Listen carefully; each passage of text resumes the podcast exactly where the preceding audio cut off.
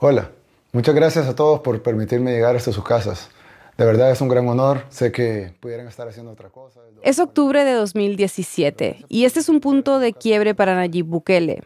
Lo que acaban de escuchar es el comienzo de un video. Lo pueden ver en su canal de YouTube o en su perfil de Facebook. Se ve a Bukele sentado en un sofá gris en su casa. Está vestido con una camiseta negra de manga larga. Al lado suyo hay una mesa con unos libros y una foto con su esposa, como esas que se toman las parejas en vacaciones. Detrás de él hay una estantería con una cámara Kodak Vintage, un tablero de ajedrez y más libros, incluyendo la saga que inspiró la serie de HBO Juego de Tronos y uno sobre inversiones financieras. También hay una revista Live con los Kennedy en portada. Este es el video donde Bukele anuncia que se va a lanzar a la presidencia. Se llama La decisión y con ese título uno esperaría que lo primero que va a decir es eso, que ha decidido lanzarse a la presidencia. Pero no, eso llega después de más de 16 minutos y estamos hablando de un video que dura 20. La mayor parte del tiempo habla sobre su salida del FMLN, el partido con el que llegó a la alcaldía de Nuevo Cuscatlán y luego a la de San Salvador, el partido donde empezó su carrera política. Todos ustedes ya conocen los acontecimientos que sucedieron en los últimos días, en las últimas semanas, y que terminaron en la expulsión de lo que fue hasta hace unos días mi partido, el FMLN. Si no son salvadoreños, es probable que no conozcan esos acontecimientos a los que se refiere. En unos minutos se los vamos a contar. Pero incluso sin saber los detalles, puede parecer extraño que Bukele dedique más de dos tercios de un anuncio tan importante a un partido que lo acaba de expulsar, con el que no va a presentarse a la presidencia. Sin embargo, tiene sentido, porque esta ruptura va a marcar un antes y un después. Y además es parte de una estrategia, de una narrativa que se volvió su caballito de batalla y que ya venía ensayando. Él, igual que el resto de los salvadoreños, era una víctima de la corrupción y de las malas decisiones de los partidos tradicionales. Y claro, la solución era que él llegase a lo más alto del poder, a la presidencia. Estaremos en las elecciones buscando la presidencia de la República de El Salvador para cambiar de verdad el país y no cambiarlo como nos dijeron en el 2009 o como nos dijeron en el 2014, como estoy seguro muchos les dijeron a Arena en los 20 años que gobernaron ellos.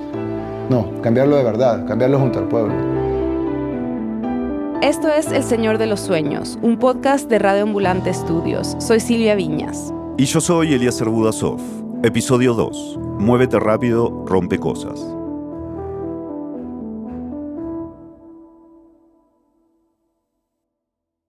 La ruptura de Nayib Bukele con el Frente Farabundo Martí para la Liberación Nacional, el FMLN, es un punto clave en la historia de su llegada a la presidencia. Y es importante porque, además, muestra una doble narrativa.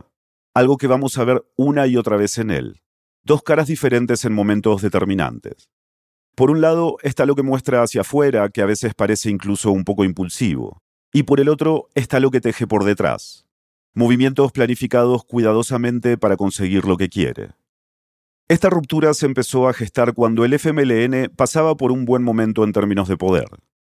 Recordemos que desde el 2015 era el partido que lideraba la alcaldía de San Salvador, la más importante del país, con el mismo Bukele de alcalde. El FMLN en aquellos años era un partido glorioso que estaba en la presidencia y tal, entonces había buenos ánimos. Él es el periodista salvadoreño Gabriel Labrador. Trabaja para el periódico El Faro cubriendo política y escribió el perfil más completo que hay sobre Bukele. Lo escucharon en el episodio anterior y seguirá siendo nuestro guía principal en esta historia.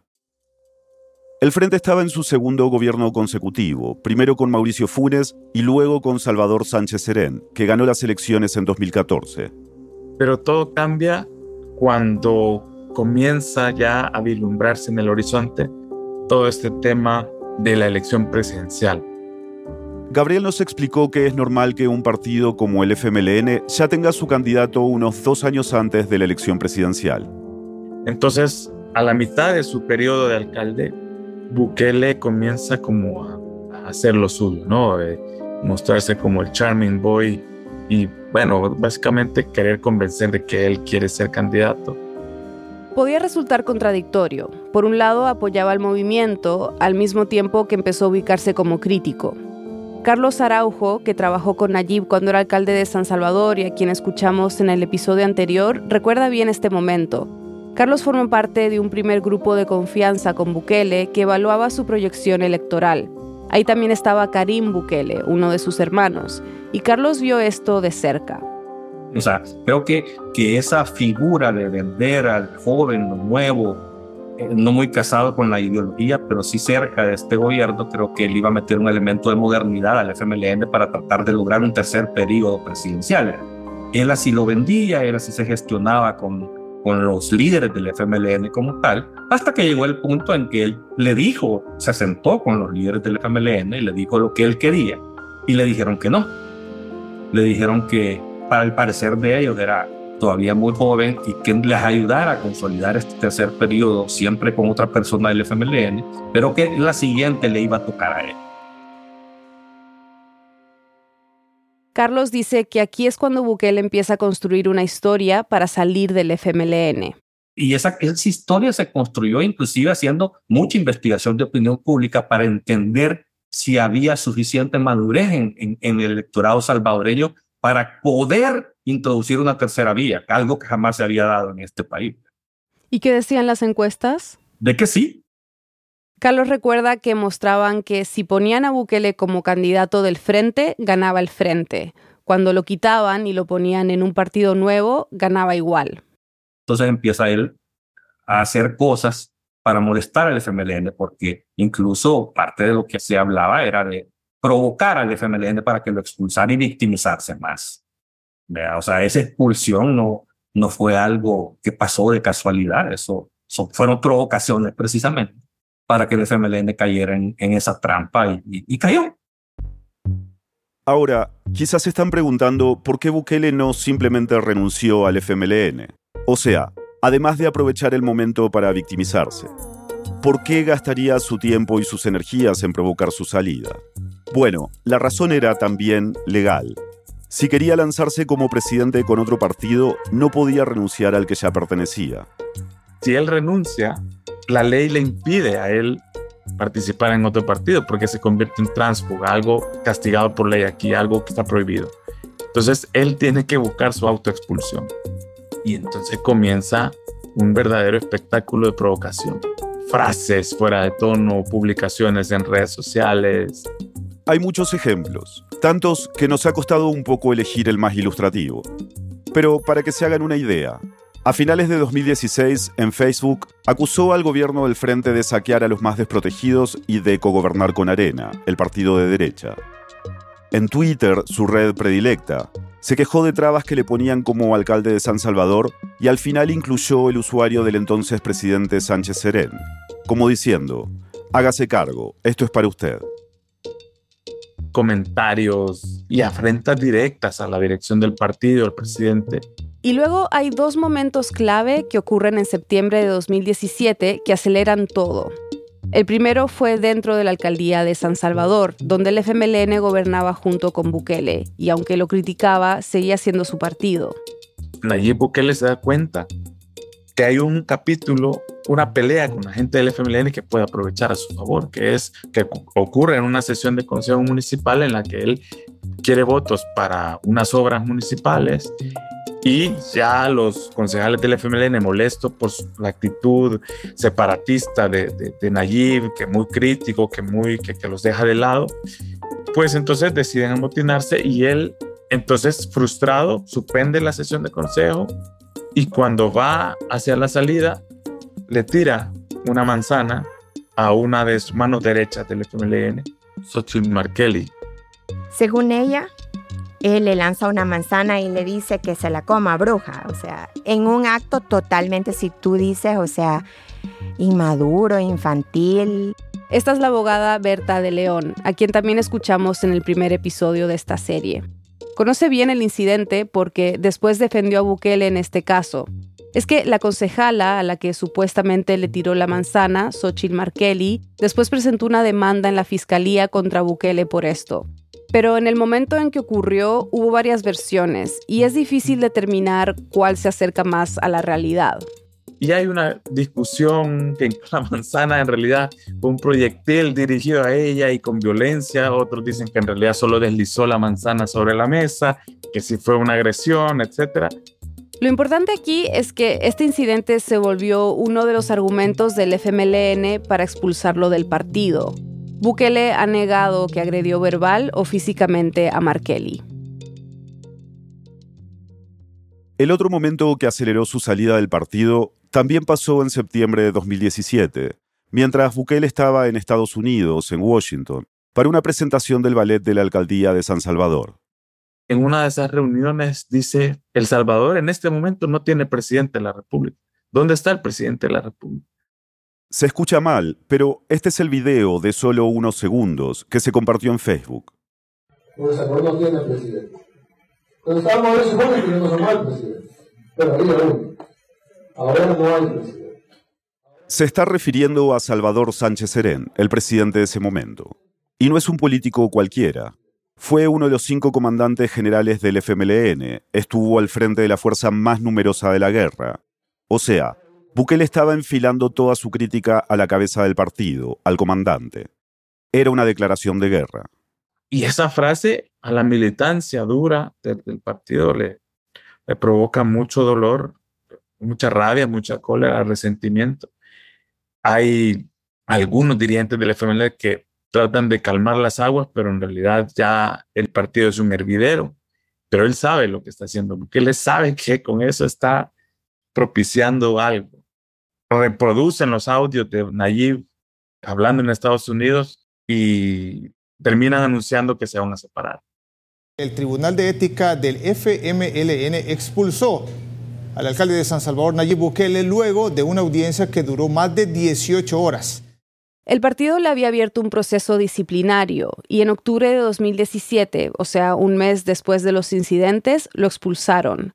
Lo acusaban, entre otras cosas, de violar las reglas del partido y de difamar al presidente y a otros miembros del FMLN. Pero no solo eso, no olvidemos lo de la manzana. Como decíamos, la concejala Markelly lo demandó ante la fiscalía y según el Tribunal de Ética del partido, lo que hizo Bukele fue, y cito, un irrespeto a los derechos humanos de la mujer. Por eso al final lo expulsan, porque lo acusan de que es misógino y tal. Nunca lo acusan de corrupción ni de... Digo, no es que vea de menos por lo que lo expulsaron, pero digamos no se corresponde con lo que ahora el Frente dice que sabían de él. Ahora hay miembros del partido que resienten que Bukele los viera solo como una escalera política, pero en ese momento, aunque no lo querían en la presidencia y sus críticas eran cada vez más incómodas, la realidad es que Bukele era una de sus figuras estrella. Estos fueron entonces los argumentos que encontraron para poder expulsarlo, algo que tenía que ver con su comportamiento, no con el FMLN en sí. Ellos podían victimizarse, pero Bukele también. Por eso le sirvió, Además, sus críticas al partido coincidían con lo que muchos salvadoreños estaban sintiendo. El FMLN en ese momento, octubre de 2017, ya llevaba más de ocho años en la presidencia. Y comenzaba a notarse mucho desgaste, amén de la actitud pasiva del FMLN, de, de considerar que los cambios iban a hablar por sí mismos y que la propaganda no era tan importante. Cuando tenías a una bestia de las comunicaciones como Nayib Bukele que estaba aprovechando eso para sí mismo y para minar al FMLN y para golpear también a los partidos contendientes, ¿no? Es que Arena, el partido tradicional de derecha, padecía del mismo mal que el FMLN. Si uno se enferma, se enferma inmediatamente el otro con la misma enfermedad. Y la enfermedad que les ha quejado en esos años a estos dos partidos era eso, el, el profundo desgaste, desencanto de la gente, el odio que comenzaba a acumularse o manifestarse por casos de corrupción, porque los cambios ni de arena ni del frente habían sido palpables. Además, porque durante décadas El Salvador había estado sumergido en un profundo problema de inseguridad. En 2015, las maras lo convirtieron en el país con más homicidios por cada 100.000 habitantes en Latinoamérica y el Caribe, y ningún gobierno había podido solucionarlo. A esto hay que sumarle una falta de crecimiento económico. En 2017, un tercio de la población vivía en la pobreza. Menos de una semana después de su expulsión del partido, Bukele anuncia que se va a lanzar a la presidencia en ese video que escuchamos al comienzo. Diez días después publica otro video en redes sociales, donde esta narrativa del desgaste ya es la protagonista. Una vez liberado del FMLN, ya puede mostrarse como un outsider en la política y a la vez uno más del pueblo, otro salvadoreño que está harto de los partidos tradicionales, a los que en el video llama maquinarias electorales al servicio de las oligarquías. Estamos hartos de los dos partidos políticos mayoritarios, estamos hartos del bipartidismo, estamos hartos de la partidocracia, estamos hartos de Arena y estamos hartos del FMLN. Estaba harto de la política tradicional, que estaba harto... De nuevo, Carlos Araujo. O sea, el juego democrático del FMLN y de Arena y que una asamblea legislativa balanceada, al final lo que generaba era un bloqueo de resultados. Y el 85% de la población no apoya ninguno de uno de los específicos partidos tradicionales mayoritarios. Es decir, que al 85% de la población nos están obligando con nuestros impuestos a financiar un partido político que no nos represente y al que no queremos apoyar.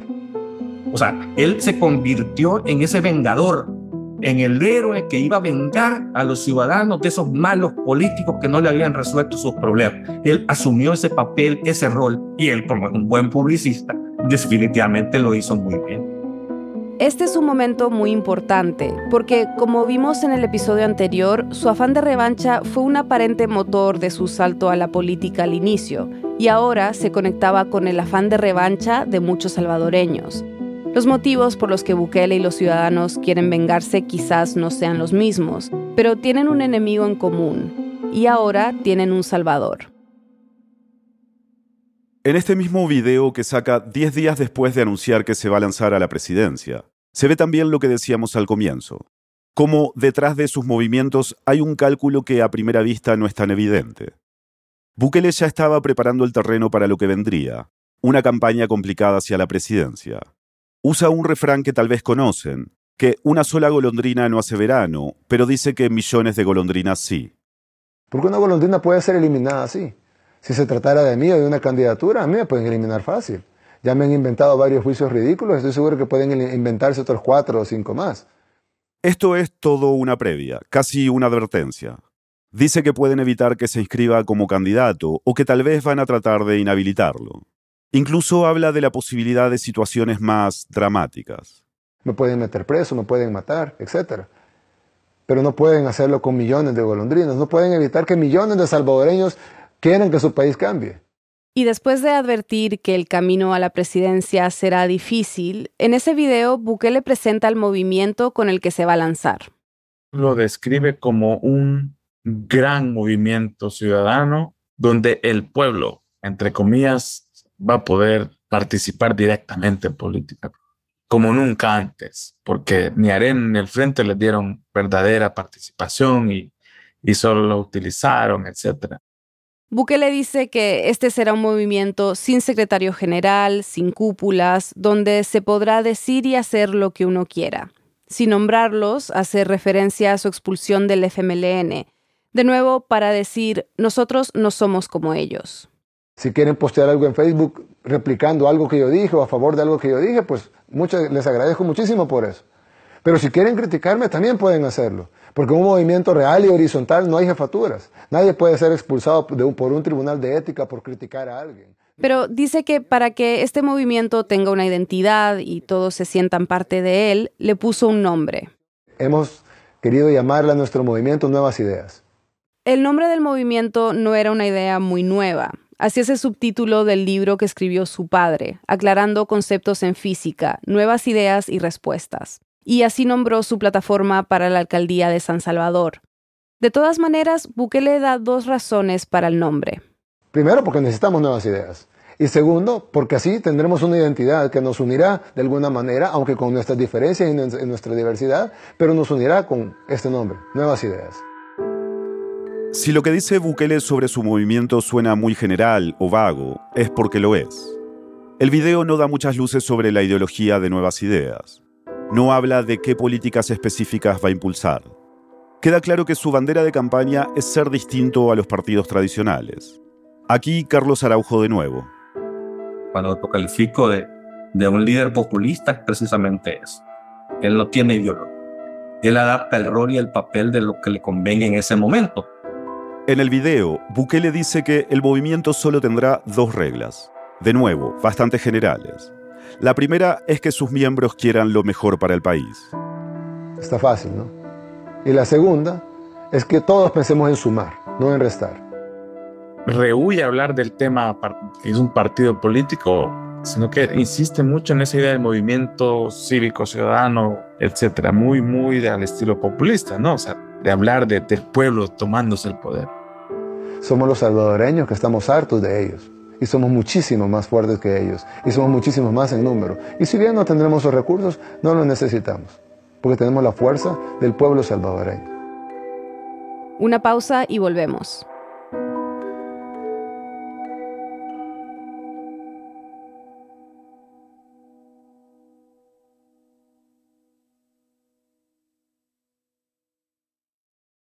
Defender la democracia y los derechos humanos en América Latina requiere de muchas manos. Amenazas como los autoritarismos, el cierre de espacios democráticos, la corrupción y el mal gobierno siguen frustrando la posibilidad de una vida digna sin discriminaciones.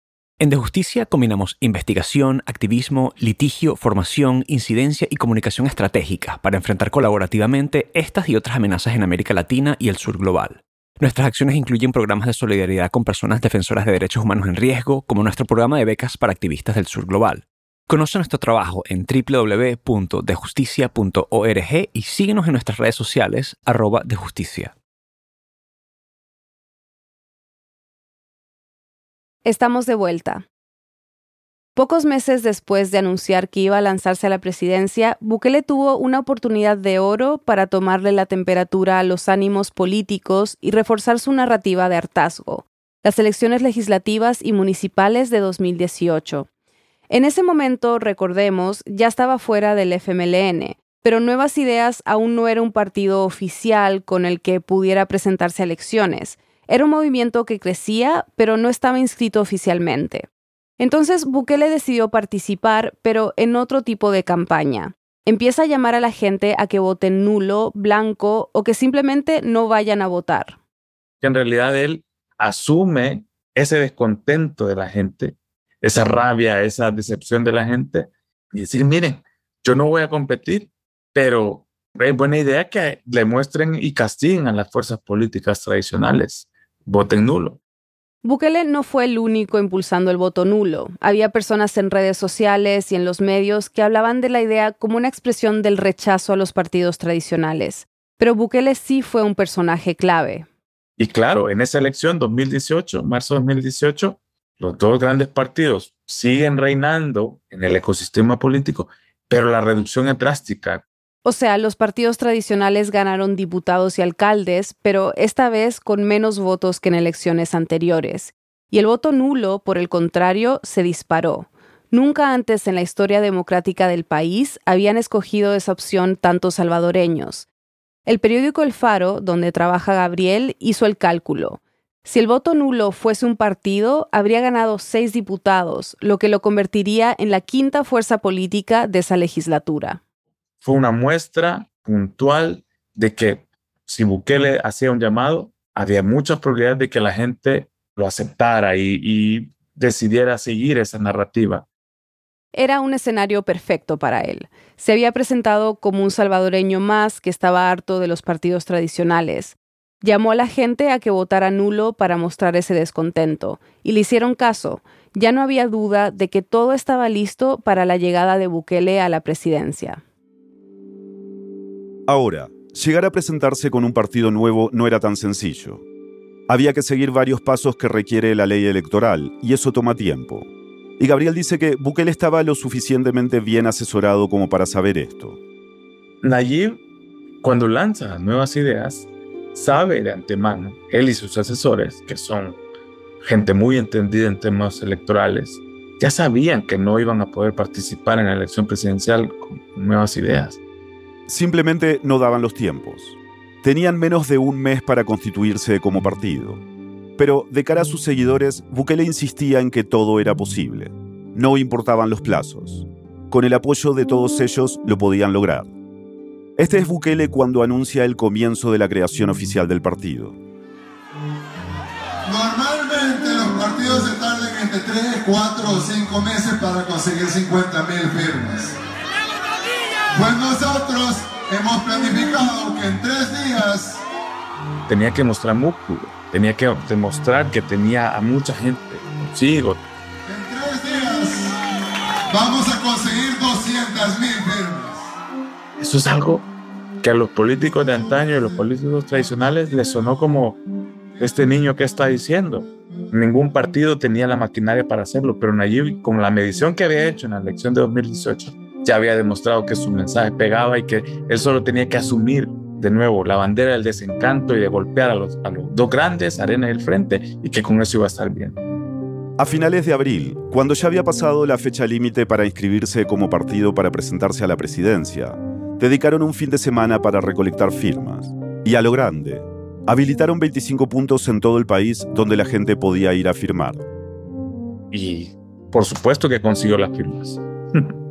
y se lo anunció a sus seguidores con un megáfono en una plaza del centro de San Salvador. Quiero anunciarle a todo el pueblo salvadoreño que ya tenemos las 200.000 firmas.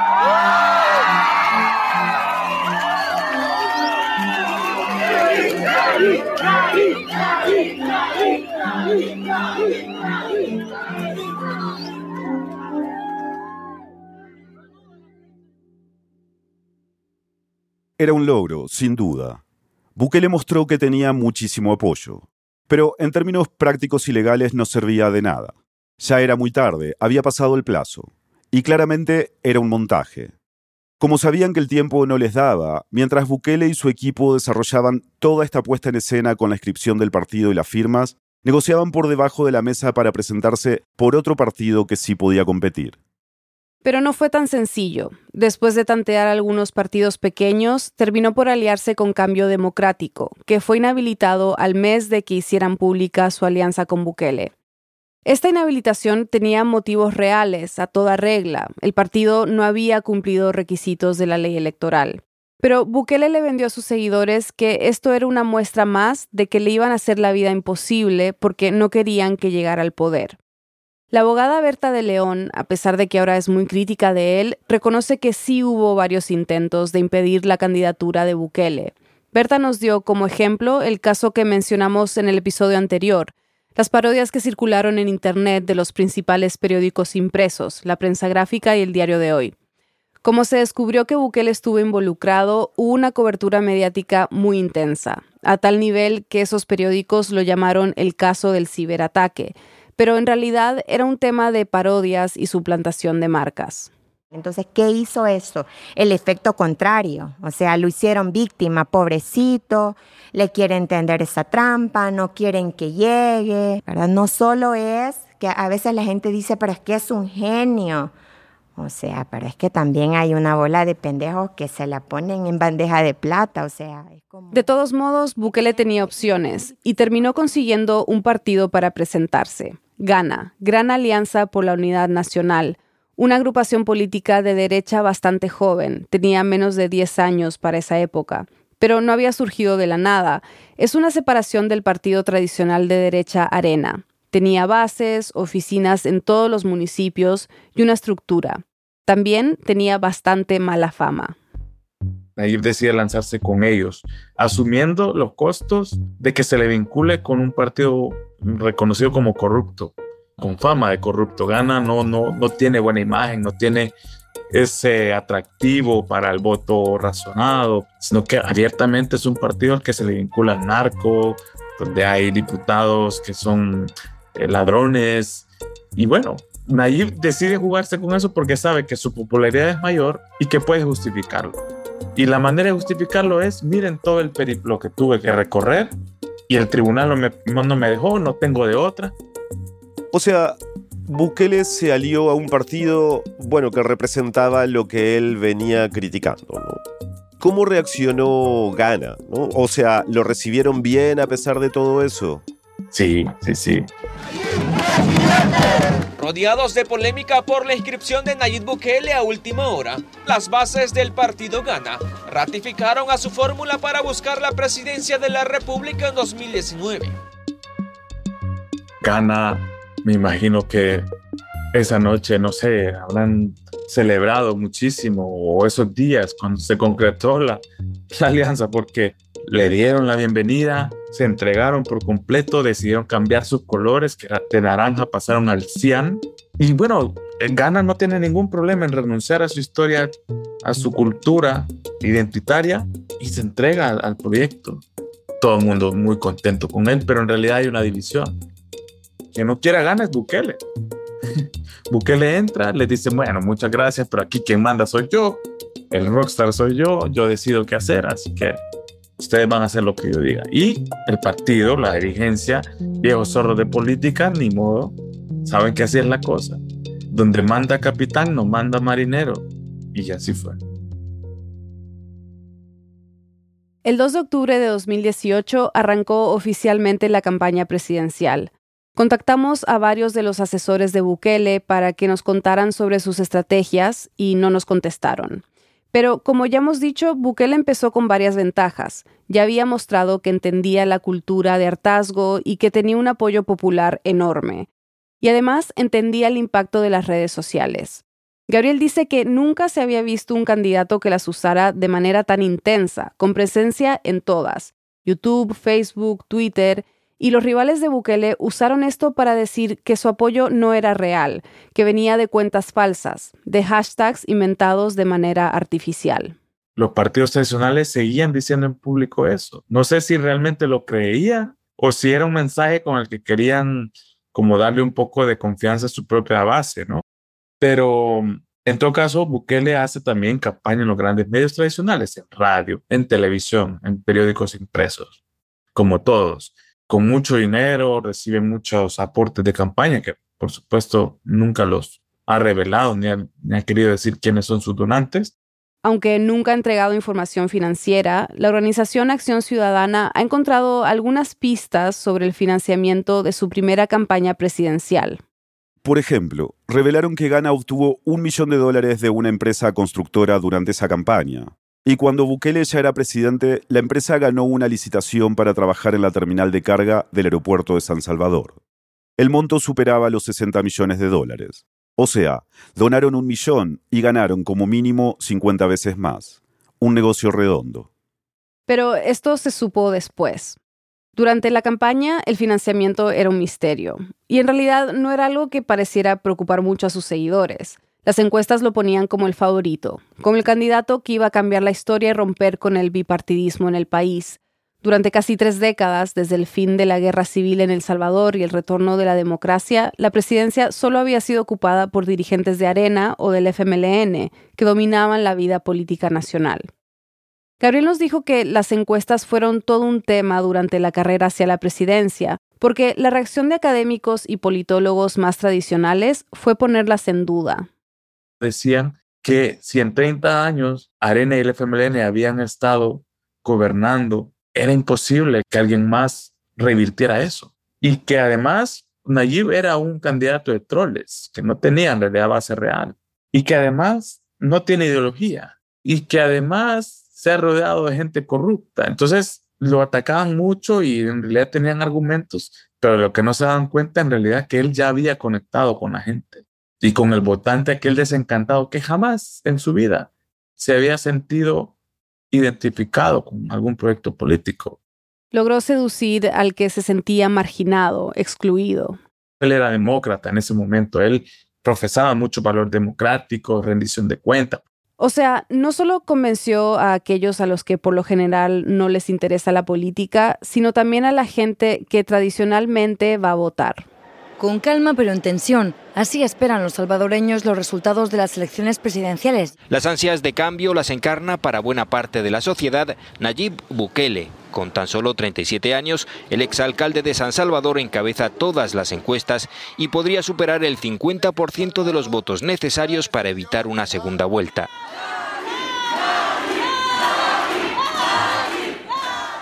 El 3 de febrero de 2019, después del cierre de las urnas, Bukele hizo una conferencia de prensa en un pequeño salón privado. Fue antes de que se dieran los resultados oficiales. O sea, lo que están escuchando ahora es de un espacio donde se supone que solo estaba su equipo de campaña y los periodistas. Bukele se sube al escenario con sus jeans y su chaqueta de cuero, y después de medio minuto de aplausos y gritos, saca su celular, se da la vuelta y se toma una selfie. El público estalla. Bukele dice que dos horas antes ya tenían resultados que marcaban una clara tendencia a su favor y tuvieron la tentación de hacerlo público. Pero esperaron un poco para tener lo que él llama un resultado matemáticamente irreversible y también para ver si sus opositores salían a concederle la victoria. Pero como pasaba el tiempo y aún no lo hacían, decidió él mismo dar el anuncio. Sí pudo. Podemos anunciar con plena certeza que hemos ganado la presidencia de la República de El Salvador en primera vuelta. Ganó con 53% de los votos y los partidos tradicionales se derrumbaron. El FMLN tuvo el peor resultado en toda su historia democrática y Arena perdió al 60% de sus votantes. Era una victoria contundente, histórica, y Bukele iba a asegurarse de que así se sintiera su llegada al poder.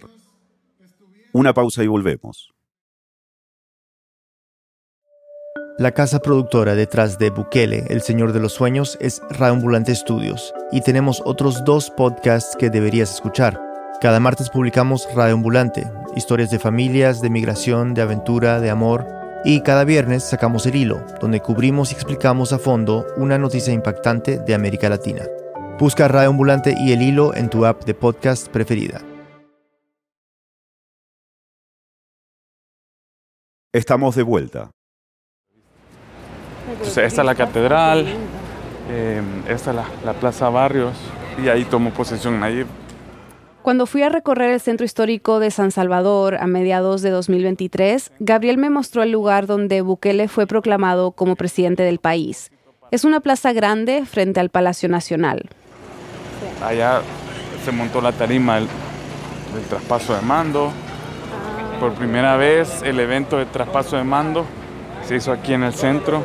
Y bueno, Bukele lo hizo a propósito para que cuando los diputados entraran, pues la gente como reacción natural les iba a gritar, les iba a chiflar, les iba a decir ladrones, corruptos. Y así fue, o sea, en el video oficial de la transmisión del traspaso de mando, perdón, se escuchan los gritos de la gente Damos inicio a esta sesión solemne con el ingreso de la Honorable Asamblea Legislativa. Insultando a los diputados. Y eso es parte de, de lo que quería provocar Bukele.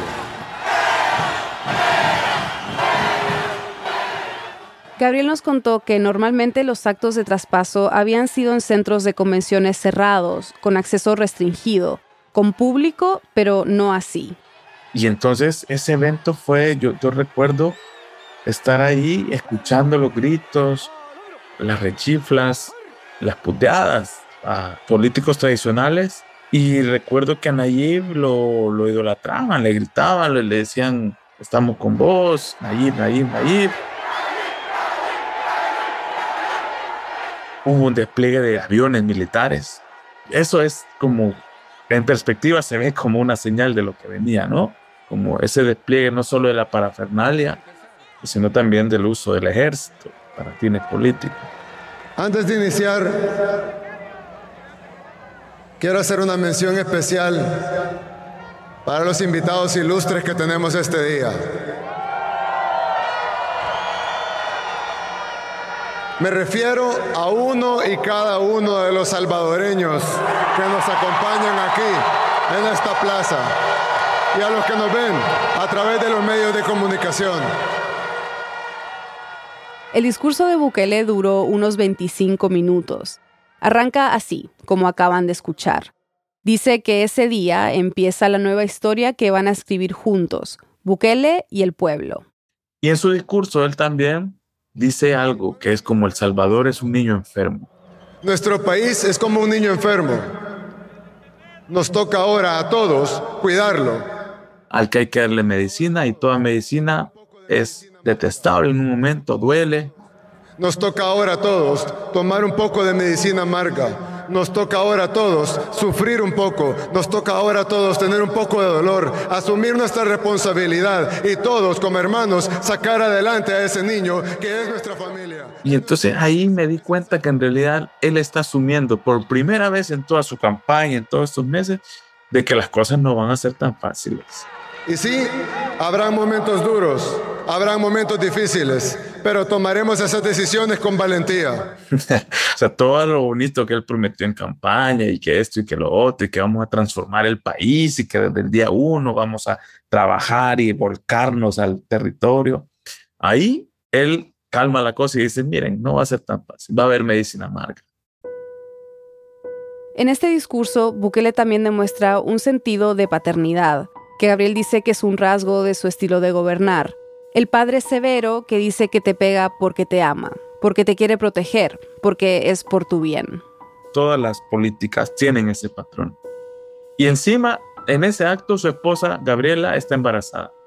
Y muestra a su esposa y o sea, todo es un baile de símbolos que lo manejan casi que a la perfección. Entre la medicina amarga y la paternidad, Bukele empieza la presidencia mostrándose efectivamente como un padre severo, y lo hace en público para que todos vean cómo impone disciplina. Una vez en el poder, usó su red social favorita, Twitter, para anunciar sus decisiones.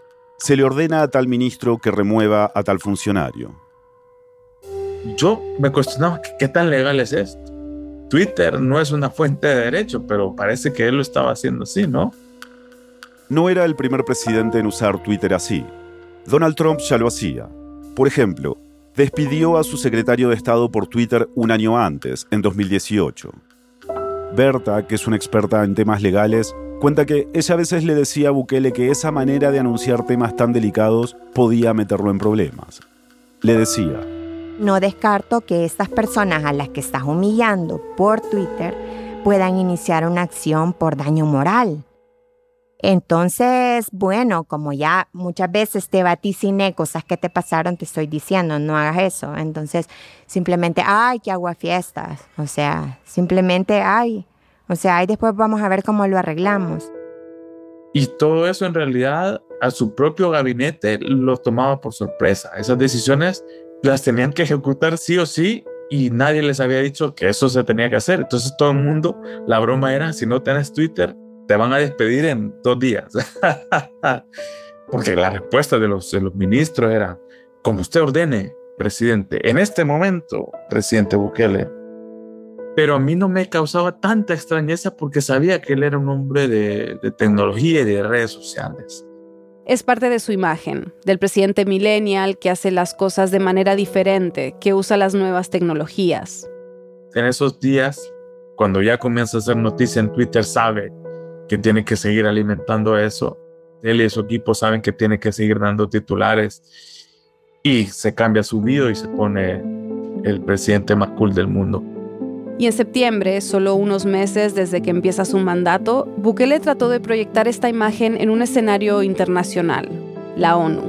La Asamblea General escuchará un discurso del señor excelentísimo Nayib Armando Bukele, presidente de la República de El Salvador. Él llega a la ONU en su primera visita como mandatario en Nueva York y le dan el piso, él toma posesión del podio me complace dirigirme a ustedes por primera ocasión desde esta palestra. Y saluda. Buen días a todos, excelentísimos señores. Permítanme un momento. Ahora, solo un segundo si me permiten. y saca de su chaqueta el teléfono móvil. Un iPhone de alta gama, no sé qué eh, número era. Y decide posar para una selfie se toma unos segundos y, trata de sonreír y quiere que salga el logo de la ONU. El nuevo mundo ya no está en esta Asamblea General, sino en el lugar donde irá esta foto, a la red más grande del mundo. Todo eso es ante los ojos de millones y yo me quedé como, va, esto es titular en todas partes del mundo y con esto vamos a, a volvernos el país excéntrico, el excéntrico Bukele. Dicho y hecho, creo. O sea, eso fue como una manifestación de, de lo que venía. Créanme, muchas más personas verán esta selfie que las que escucharán este discurso.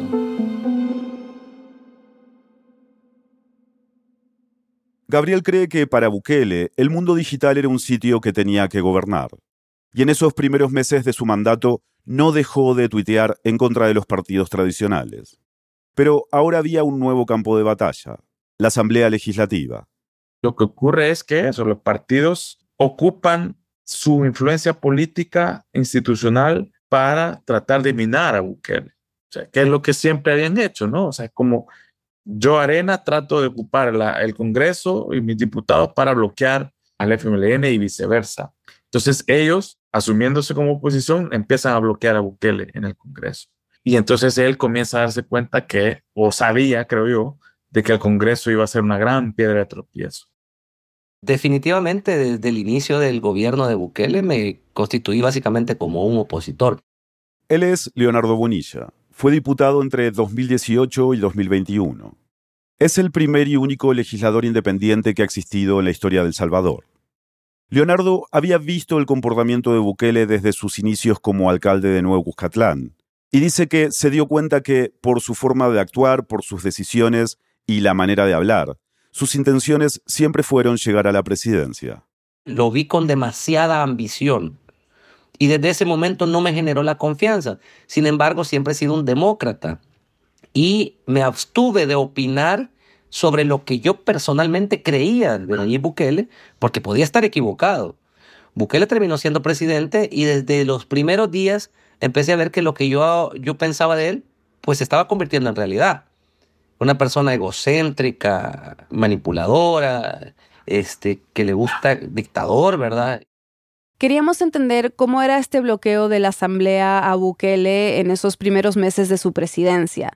Y tanto Leonardo como Gabriel nos contaron sobre una iniciativa en particular que generó mucha fricción, tanta que terminaría desencadenando la primera muestra pública del autoritarismo de Bukele.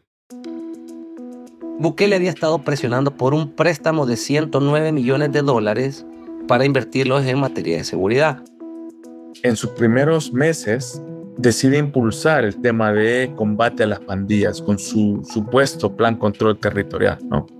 Ese plan nunca ha sido detallado oficialmente. Lo que se sabe es que tiene siete fases que Bukele ha ido revelando de a poco sin dar muchos detalles. Y en ese momento se sabía menos sobre esta iniciativa. Estamos hablando de la segunda mitad del 2019. Entonces Bukele dice, necesito dinero para comprar armamento, para equipar a los pobres soldados, a los policías que necesitan mejores uniformes, patrullas, y necesito proteger a los salvadoreños. Entonces todo aquel que se oponga a este préstamo está a favor de que las pandillas maten a los salvadoreños es una retórica muy simplista y, además que, estigmatiza mucho a la oposición, porque la oposición en esos días lo que quería era rendición de cuentas. Era un préstamo que se agregaría a la deuda externa del país, que ya era bastante alta. Entonces la oposición se justificaba en querer saber, con más detalle del que daba el gobierno, en qué rubro se iba a invertir el dinero, por qué la urgencia y por qué funcionaría este plan de seguridad si otros habían fallado antes. O sea, un plan bien hecho. Y por supuesto que Bukele no, no tenía. Probablemente esos fondos se le hubiesen aprobado si él le hubiese presionado por otro medio. Si hubiese buscado el diálogo, por ejemplo. Pero considero yo personalmente que la idea de él era sacar del contexto a la Asamblea Legislativa en su conjunto. O sea, Bukele lo retrataba como un solo grupo, que no sirve para nada más que oponerse a él, en vez de diputados de diferentes partidos, con diferentes ideologías. Y fue esa excusa la que él utilizó para decir que los diputados no le daban nada. Bukele estaba gobernando con una asamblea que estaba en manos de los partidos tradicionales, Arena y FMLN. Había pocos diputados de su lado. Sin una mayoría en la asamblea, tenía dos opciones, negociar o declararles la guerra. Bukele les declaró la guerra. Y empezó a presionar y a presionar a la Asamblea de una manera antidemocrática. Bukele anuncia entonces que va a ir a presionar a la Asamblea con la gente y los convoca para el domingo 9 de febrero en las afueras de la Asamblea Legislativa para presionar. Presionar a los legisladores para que le aprobaran el préstamo. Pero no solo convocó a sus seguidores. También convocó a los diputados a una sesión extraordinaria.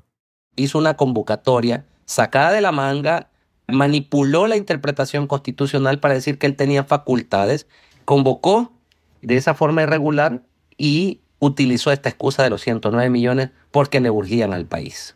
Analizando los constitucionalistas y muchas personas llegamos a la conclusión de que el presidente no tenía la facultad para convocar él a una sesión plenaria, al menos no en ese momento y no bajo esas circunstancias, porque la Constitución le da esas facultades bajo un estado de emergencia, eh, calamidad o algo, y yo sabía que había inconstitucionalidad en ello, pero tampoco nada me prohibía asistir, o que yendo yo estaba avalando esta convocatoria. Y decidí ir para saber qué es lo que sucedía. Lo que sucedió ese día elevó el umbral de lo que los salvadoreños estaban dispuestos a tolerar. Fue la primera gran muestra pública de autoritarismo de Bukele, una señal de lo que vendría, de lo que está dispuesto a hacer para conseguir lo que quiere. En el próximo episodio... la campaña que si había que marchar a la Asamblea Legislativa, íbamos a marchar a la Asamblea Legislativa. El presidente de El Salvador, Nayib Bukele, irrumpió este domingo en el Parlamento, escoltado por militares y policías fuertemente armados. Con toda humildad, ustedes saben, el pueblo salvadoreño completo sabe, nuestros adversarios lo saben, la comunidad internacional lo sabe, nuestra Fuerza Armada lo sabe, nuestra Policía Nacional Civil lo sabe. Todos los poderes fácticos del país lo saben. Si quisiéramos apretar el botón, solo apretamos el botón.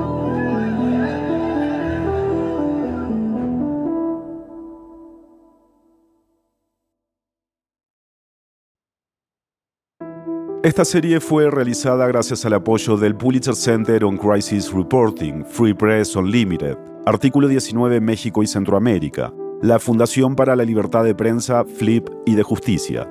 Además, agradecemos a la FLIP por la asesoría y la revisión legal, y a Riesgo Cruzado por su valioso apoyo en materia de protección y seguridad. Los productores y reporteros de Bukele, El Señor de los Sueños, somos Silvia Viñas y yo. Gabriel Labrador es nuestro reportero y productor en terreno. Desiree Yepes es nuestra productora digital. Daniela Alarcón y Camila Segura son los editores. Carlos Dada es nuestro consultor editorial. Los verificadores de datos son Bruno Celsa y Desiree Yepes. Selene Mazón es asistente de producción. El tema musical, la música, mezcla y el diseño de sonido son de Elías González. El diseño gráfico y la dirección de arte son de Diego Corso. El desarrollo web es de Paola Ponce. Gracias a Jonathan Blitzer por su apoyo. Bukele, El Señor de los Sueños, es un podcast de Central, el canal de series de Radio Ambulante Estudios. Desde Radio Ambulante Estudios, las directoras de productos son Natalia Ramírez y Laura Rojas Aponte, y contaron con la ayuda de Paola Leán. El equipo de audiencias y producción digital está formado por Samantha Probaño, Ana Pais, Analía Llorente, Melissa Rabanales. La gestión de prensa y comunidades es de Juan David Naranjo y Adriana Bernal. Camilo Jiménez Santofimio es director de alianzas y financiación. Carolina Guerrero es productora ejecutiva de Central y la CEO de Radio Ambulante Estudios. Puedes seguirnos en redes sociales como Central Podcast RA y suscribirte a nuestro boletín de correo en centralpodcast.audio. Soy Eliezer Budasov. Gracias por escuchar.